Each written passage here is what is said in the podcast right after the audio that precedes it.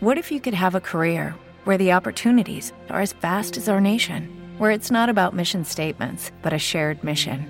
At U.S. Customs and Border Protection, we go beyond to protect more than borders from ship to shore, air to ground. Cities to local communities, CBP agents and officers are keeping people safe.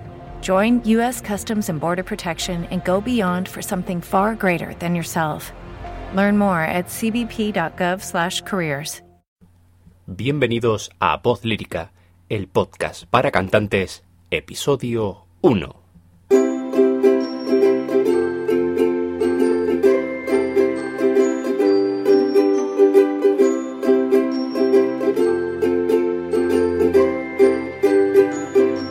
Muy buenas a todos, ya estamos aquí de nuevo, yo soy Andrés Merino y soy la persona que os va a acompañar en el resto de capítulos de este podcast. En el capítulo de hoy lo que vamos a tratar es un tema que es un poco controvertido, que es cómo elegir un buen profesor de canto. Y para ello os voy a contar primero un poco de mi historia para que entendáis mejor dónde queremos llegar. Durante mis años de formación he pasado por bastantes profesores y maestros de canto y me siento muy orgulloso y contento por ello, a pesar de que no todos me han hecho alcanzar mis objetivos por el camino más rápido. He tenido maestros que me decían que todo estaba bien al principio de comenzar a estudiar, cuando claramente no tenía ni la más remota idea de lo que estaba haciendo, ni si era bueno o malo para mí. También he tenido algunas masterclass con maestras que poco más que me decían que no sabía cantar y que lo que hacía me dejaría mudo, cuando ya estaba trabajando, haciendo carrera y todo estaba funcionando más o menos. Y he tenido también otros que me cogieron a tiempo y me aportaron las herramientas, las técnicas y los conceptos que hacen que el resultado hoy día sea el que es, que no digo que sea el mejor del mundo, pero que al menos me permite tener seguridad al cantar y al subirme a un escenario. Para acabar esta historia, muchos de los maestros que conmigo no funcionaban, entre comillas, o no funcionaba yo con ellos, no hay que echar siempre balones fuera, han conseguido sacar lo mejor de muchos otros compañeros. ¿Y cuál es la conclusión de todo esto? La experiencia me dice que hay tres consejos, que seguramente podría decirte más, pero intentemos que el podcast no sea de, una hora y media, que te pueden ayudar a tomar una decisión sobre con quién dar clase. Empecemos. El primero sería utilizar la autocrítica para iniciar la búsqueda de lo que necesitas. Como cantantes estamos muy expuestos a la opinión que pueda tener todo el mundo sobre nuestro canto, pero en ocasiones no utilizamos esa autocrítica que es tan necesaria. La autocrítica no consiste en machacarse, consiste en formarnos una idea de cuáles son nuestros puntos fuertes y nuestras carencias, y en función de eso, elegir sabiamente un profesor u otro. Por ejemplo, si te das cuenta que al cantar tienes problemas con el apoyo de la voz, con la gestión del aire, con tensión a la hora de respirar, pues quizás deberías probar a buscar maestros que estén especializados en mejorar eso en concreto y sepan darte soluciones reales sobre cómo solucionar tus problemas. Lo segundo que te diría es que pruebes con maestros de los que tengas referencias. Hablar con compañeros que tengan características parecidas a las tuyas y consultar qué tal funcionan con sus profes o qué idea tienen del canto y de la técnica pues eso puede ayudarte a no tener que guiarte por la palabrería de muchos maestros, entre comillas, sino a buscar con un criterio claro y con referencias. Y por último, el tercer consejo que te daría es que en el periodo de búsqueda no tengas miedo a probar con varios maestros antes de elegir.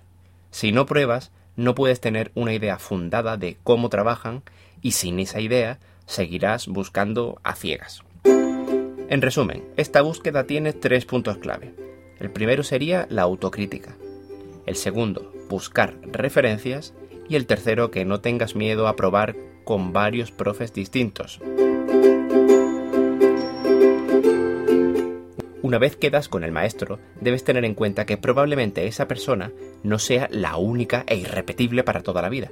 Y aunque al final fuese así, no te cierres a probar y a formarte también con otros. Mira, te cuento también mi experiencia. En algunos momentos de mi vida he tenido dos y hasta tres maestros distintos a la vez. Que podrías pensar, vaya locura, ¿no? ¿A quién debería hacer caso entonces? Pues bien, si eliges con criterio, todos esos maestros o maestras, que también las he tenido, trabajarán con una idea parecida sobre el objetivo final, pero haciendo hincapié en cosas diferentes, de tal manera que las mejoras que consigues en cada una de esas áreas provocan una mejora global mucho mayor. Y estoy seguro que algunos me diréis, pero es que mi maestro de canto no quiere que dé clases con otras personas. Pues yo, a riesgo de ganarme bastantes enemigos, te diré que entonces no es un buen maestro. Todos tenemos limitaciones, y por muy buenos que seamos, nadie es perfecto. El maestro debe tener la mente abierta a que no es el único que puede ayudar a su alumno, y que quizás otro enfoque le ayude a llegar a ese sitio donde él lleva varios meses tratando de que llegue su alumno. Aún así, la pedagogía vocal ha evolucionado mucho.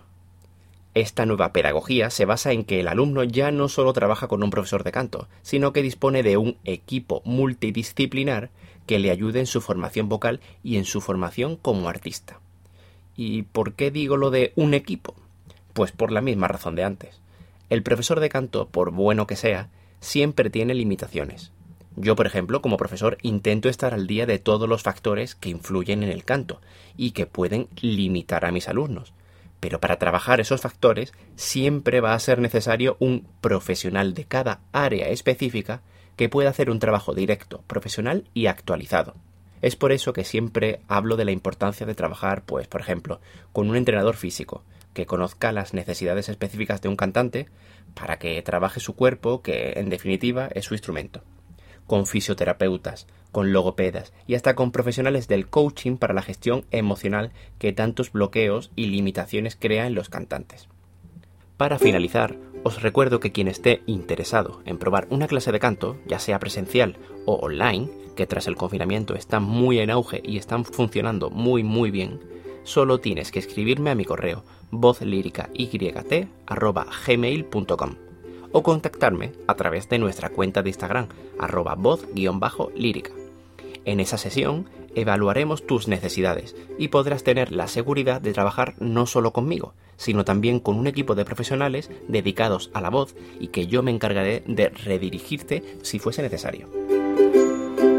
Y bueno, aquí acabamos. Espero haberos aportado contenido de valor, haberos entretenido y si ha sido así, recuerda valorar este episodio en tu plataforma de podcast preferida y compartirlo con otros cantantes a quien creas que pueda servir.